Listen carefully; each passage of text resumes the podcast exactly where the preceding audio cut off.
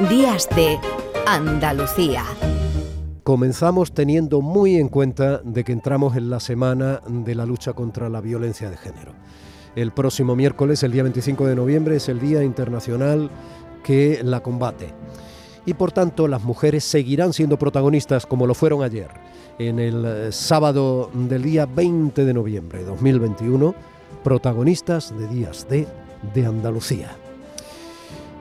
La nave zarpa. En Canal Sur Radio, Días de Andalucía, con Domi del Postigo. Parece ilógico que un adorador del sol desarrolle una filosofía de hermandad total.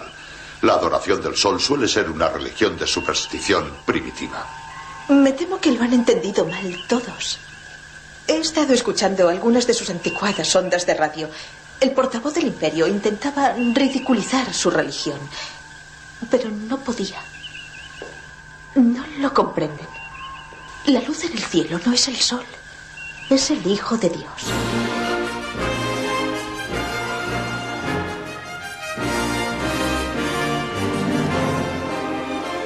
Miguel Ángel Parra, buenos días. Buenos días, ¿qué tal? Asesóranos un poco y habla mucho y así se nota menos mi voz de resfriado. Pues mira, yo estoy igual que tú, ¿eh? O sea que... Entonces vamos a, entonces vamos a compartir, vamos a compartir. Mira, fíjate que ahí Uhura, que es eh, el personaje femenino en esta ocasión de Star Trek que estábamos oyendo, es la que aporta la interpretación de lo que está sucediendo, o sea, es la que asume en ese momento la probable solución del problema eh, que están viviendo en la Enterprise, ¿no? Eso quiere decir que las mujeres, desde que en los años 60 comienza la serie o las películas o la saga o la serie de animación, etcétera, y todo lo que ha sido el mundo Trekkie, ¿no? Eh, Star Trek, ¿no han sido solo un adorno? Claro, es que hay que tener en cuenta que la época en la que se estrena la primera serie de Star Trek, eh, las mujeres, en este caso particularmente las mujeres negras, que Uhura es una, una mujer negra, eh, en televisión solo aparecían haciendo de, de chachas, de criadas y como mucho se tenían un poco de, suerte de, secretarias. Sí, que sepas que durante que sepas que durante mucho tiempo en la televisión española o en el cine español las eh, mujeres andaluzas también ocupaban esos roles, ¿no? Sí, sí, sí. No, te lo cuento como anécdota, ¿no? Es curioso. No, no, yo te lo digo también como mi experiencia familiar eh, eh, era también por desgracia un reflejo de la de la realidad, porque eh, casi toda mi familia es de Granada y de Sevilla y, y mi madre y mis tías vinieron aquí justamente a hacer, a hacer de, de chachas, por desgracia. Entonces, claro, me imagino que también era un reflejo. Pero. Bueno, eh, te lo complemento si te parece, y así vamos compartiendo el resfriado. Eh, mi padre estuvo 16 años trabajando y viviendo en Euskadi porque, bueno, se fue a trabajar a la construcción, vamos, fue toda esa mano de obra. Hace un rato tú no lo oías, pero estábamos escuchando un corte informativo del Festival de Cine Almería, donde se está presentando una película que se estrenó hace poco. Yo estuve hablando con su director aquí, érase una vez en Euskadi. Su director es Manu Gómez, que es hijo de Maqueto, ¿no? O sea, te quiero decir que esa era una realidad, tienes toda la razón, y cuando se reflejaba la realidad, no siempre se pretendía incidir en el tópico que luego se iba a convertir en una etiqueta que ha hecho mucho daño era efectivamente una parte de la realidad. Pero claro, quienes utilizan la realidad para argumentar una obra de ficción, muchas veces tienen que asumir ciertas responsabilidades, ¿no? Y no cosificar la realidad como si fuera única y exclusivamente la que se refleja. Efectivamente, por eso el creador de la serie, Jim Roddenberry, pensó que, aunque en cierta parte en ese momento la tele reflejaba pues lo que estaba pasando, eh, pues en el futuro en el que está situado la serie él pensaba acertadamente eh, pues que las mujeres de cualquier las mujeres y los hombres de, cualquier raza y de cualquier eh, religión eh, podrían estar ocupando cualquier puesto en, una nave espacial ¿no? o, en, cualquier sitio eso chocaba mucho a los televidentes en ese momento pues no solo Jura no también estaba pues otros personajes femeninos que tenían una importancia dentro de los argumentos. Bueno, recordemos que Star Trek era una especie de la conquista del oeste, ¿no? Pero en el espacio, ¿no? La conquista del espacio. Por supuesto, los que tenemos ya cierta edad, yo soy mayor que tú, Eh, bueno, yo fundamentalmente tengo la cara de William Shatner y de Leonard Nimoy, ¿no? Quiero decir, el comandante y, el klingoniano, ¿no? Mr. Spock. Tenemos un poco esa referencia y luego he ido viendo la nueva generación un poco y todo esto, evidentemente, ¿no? Pero era eso, ¿no? Era una especie de caravana, lo que pasa que, que claro, era la nave Enterprise al inicio, luego sería la Cruiser, etcétera, pero era una especie de caravana, eh, pero sin caballos. Claro.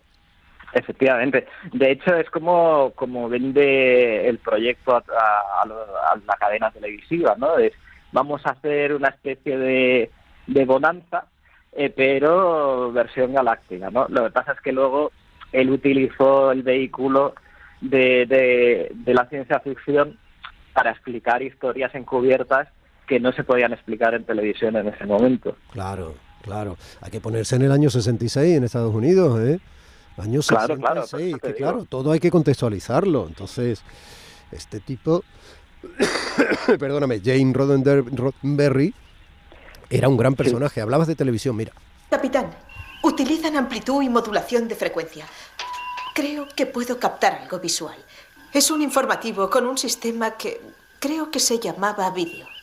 Televisión era el término coloquial. Póngalo en pantalla. Sí.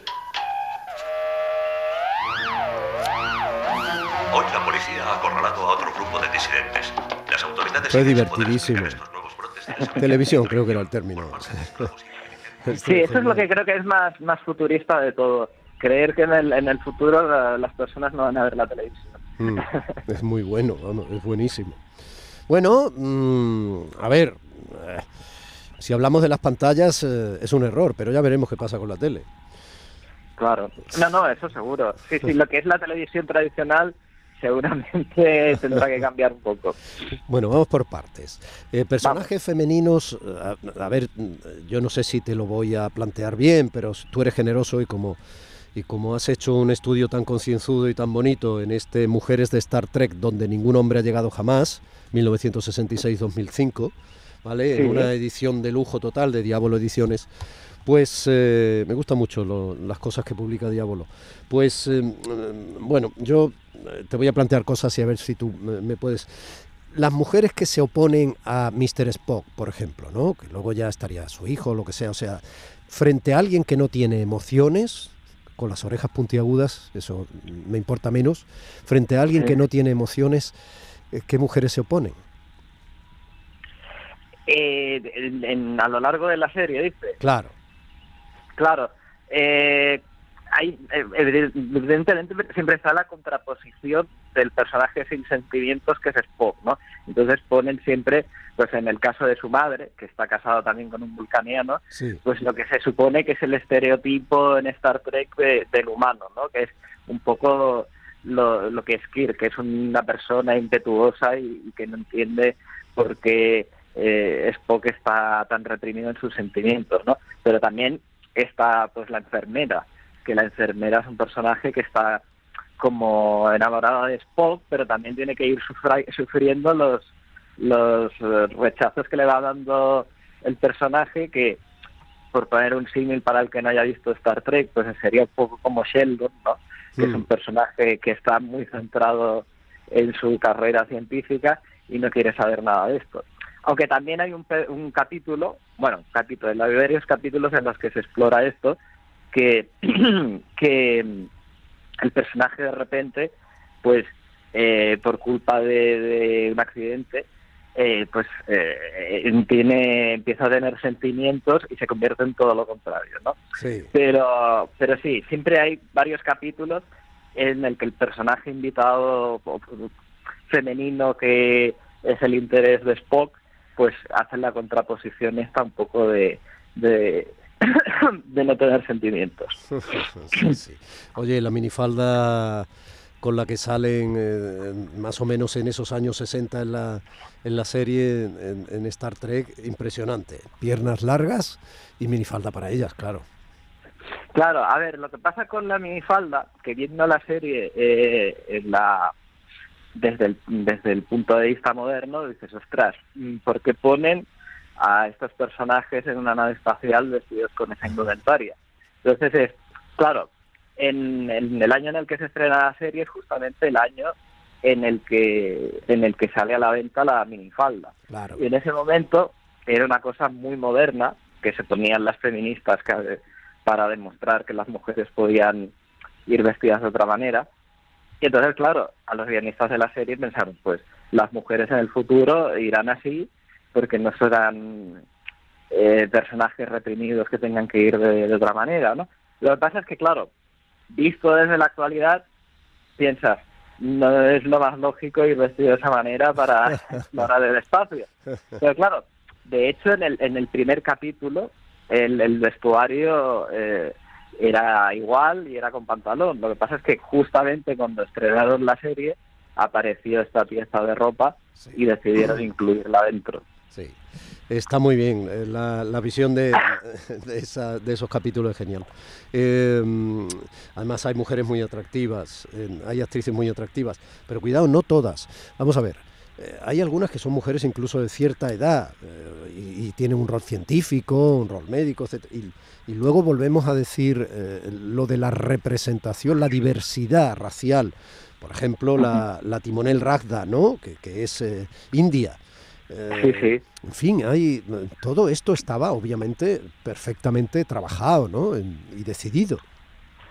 Claro, es que la, la idea de, de la serie es que eh, en el futuro los humanos tienen que estar unidos para conquistar el espacio, ¿no? Entonces, claro, no entra en la cabeza de, de los guionistas de la serie, que por cierto, mm, una de ellas, una de las más importantes, era, era mujer, que tampoco era muy habitual que hubiera No, mujeres no lo escribiendo era, no, no, no. en la serie, pues es que eh, lo- lo- no, no haya ese problema, ¿no? Ni de que sea india, ni de que sea japonés como Zulu, Sí. ni, ni nada de esto. Bueno, ruso, que tenía todo un impacto político, ¿no? Claro, es que poner un personaje que es ruso en plena Guerra Fría eh, es muy osado. Eh, pero bueno, por eso, utilizando el vehículo de la ciencia ficción, todas esas cosas quedaban como camufladas. Sí. Bueno, a medida que va pasando, que van pasando los años, los personajes femeninos mm, decididamente van tomando protagonismo, ¿no? Eh, sí, lo que pasa es que eh, tiene que pasar el, el primero la serie de animación donde todavía eran personajes secundarios, pero empiezan a tener un poquito más de, Sí. de importancia. Las películas en las que todavía son personajes secundarios, pero todavía tienen más tiempo de pantalla que en la serie de animación. Pero ¿qué pasa? Que tiene que llegar la, la nueva generación en la que realmente ya son personajes principales. El problema de la nueva generación es que la idea estaba muy bien, que la nueva generación es de principios de los años 80, Mm, donde ya habíamos visto otros personajes femeninos, por suerte, eh, que habían aparecido en otras series. Pero ¿qué pasa? Que los guionistas no sabían al principio muy bien cómo utilizar esos personajes, porque estaban acostumbrados a hacer unas historias más centradas en los personajes masculinos. Por eso que tenían más personajes femeninos, pero al principio no supieron sacarle todo el partido. Estaba pensando ahora en la doctora Chappell, ¿no? Que es la directora médica de la nave también. Oye, y, y- el, ejercicio de imaginación de aprovechar la belleza femenina de algunas actrices, de algunos de esos personajes cuando son de otras razas o, o, por ejemplo, raparles completamente la- el cabello, o, en fin, eh, cuando se acercaban a ser personajes eh, no necesariamente humanos, ¿no? Eh, claro, sí, querían también explotar un poco el, el, el atractivo alienígena en este caso, ¿no? De Eso, eso sí. que el personaje que comentas que, que ra- le rapa la cabeza, eh, que sale en la primera película, originalmente tendría que haber sido uno de los, una de las protagonistas de una serie que no se hizo nunca, pero que luego Sí. la, la aprovecharon en la película. Entonces los, los ejecutivos de la cadena les parecía horrible que saliera una mujer con la cabeza rapada, ¿no? O sea, Bueno, es guapísima con la cabeza rapada igual, pero bueno. sí, sí, claro, pero desde el punto de vista de... de Claro, es una, es una decisión, estudio, claro, es una decisión tremenda, insisto, hay que contextualizar, ¿no? Claro, claro, eso, ostras, esto al público no le va a gustar porque es una cosa que no se ha visto antes y claro, la- la- las cadenas siempre quieren jugar sobre seguro. Sí. ¿quién es, eh, ¿qué mujeres te fundamentalmente te, eh, de alguna manera no se te olvidan y, y consideras más relevantes a lo largo de toda la saga? Pues mira, a mí es que desde, desde que vi la primera serie, no sé por qué está obsesionado con los con los médicos de Star Trek, que es lo que más me ha gustado siempre. Entonces, en la serie original, que me gustaba mucho el doctor McCoy, siempre me llamó la atención la, la doctora Chapel, la enfermera, que Sí, era enfermera sí. en, la, en la serie. Sí. Y, y es un personaje, un personaje que no le gusta a casi nadie, no le gusta ni, ni a la actriz que, que lo interpretaba. Eh, pero si te fijas, es el menos los tres protagonistas, eh, es el único personaje secundario que tiene una especie de, de trama argumental que se va continuando en los capítulos. Sí. Eh, era muy muy nimia porque eh, eran capítulos autoconclusivos que una vez acababa la historia acababa y ya está, ¿no? Pero era el, el único que tenía un poco de continuidad. Y luego la nueva generación siempre me gustaba la doctora Crasher y la doctora Pulaski. O sea que no sé por qué siempre he tenido como fijación por los médicos. Oye, y ese beso entre en pantalla se veía un beso entre dos mujeres, que también era evidentemente un paso adelante, ¿no? Pero en realidad, claro, justificado en el guion no eran exactamente dos mujeres. No, claro. Eh, esto ya pasa eh, a principios de los 90, que claro, ahora que estamos en el 2021, eh, parece que en los 90 ya se había hecho todo, pero no, no. No, en no, los no, no, 90 no, no, no. en los 90, si lo ponemos en contexto, aquello fue una cosa increíble, ¿no? Y también enviaron muchas cartas de gente protestando de que se vieran esas cosas en televisión. Claro. Pero claro, como es Star Trek, eso en principio no se podía hacer en la tele de ese momento, A pero ver, como en era una, Trek, en una serie familiar, en una serie familiar, claro, sí, sí, sí. que es muy valiente y muy avanzado moralmente. Claro, pero como siempre habían hecho en Star Trek, con la ciencia ficción lo justifican porque en principio era un hombre y una mujer que uno de ellos pues había cambiado de cuerpo y ahora eran dos mujeres, ¿no? Entonces, claro, lo justificaban de esa manera. Pero lo que estaba viendo el espectador eran dos mujeres que se estaban dando un beso en pantalla. Por supuesto, dos mujeres hermosas y jóvenes. Bueno, eso de que fueran simbiontes o como sea y tal, pues eso es- es lo de menos, porque además el maquillaje para que lo fueran era muy tenue, quiero decir, eran unas manchas laterales, pero estaba claramente que eran dos señoras dándose un besazo en condiciones. Y, la, historia de convertir a Mr. Spock en chica, ya con la Voyager después, ¿no? En los 2000, eh, eh, también es curiosa, ¿no? Un personaje fundamental como es el, eh, el vulcaniano, ¿no? Es ahora chica. Sí, bueno, en, en ah, ya, se, ya se habían visto varios personajes de, de Vulcano hasta ese momento, que es la raza esta lógica que hemos comentado al Sí, principio. Lógica, sin Entonces, sentimientos, se supone, entre comillas. Y entonces ya lo habían hecho de todas las maneras posibles. Había un actor de, de, de color, lo había interpretado en Voyager, en Enterprise, pues dijeron, mira, ya que lo hemos hecho todo, pues vamos a ponerlo en versión femenina, ¿no?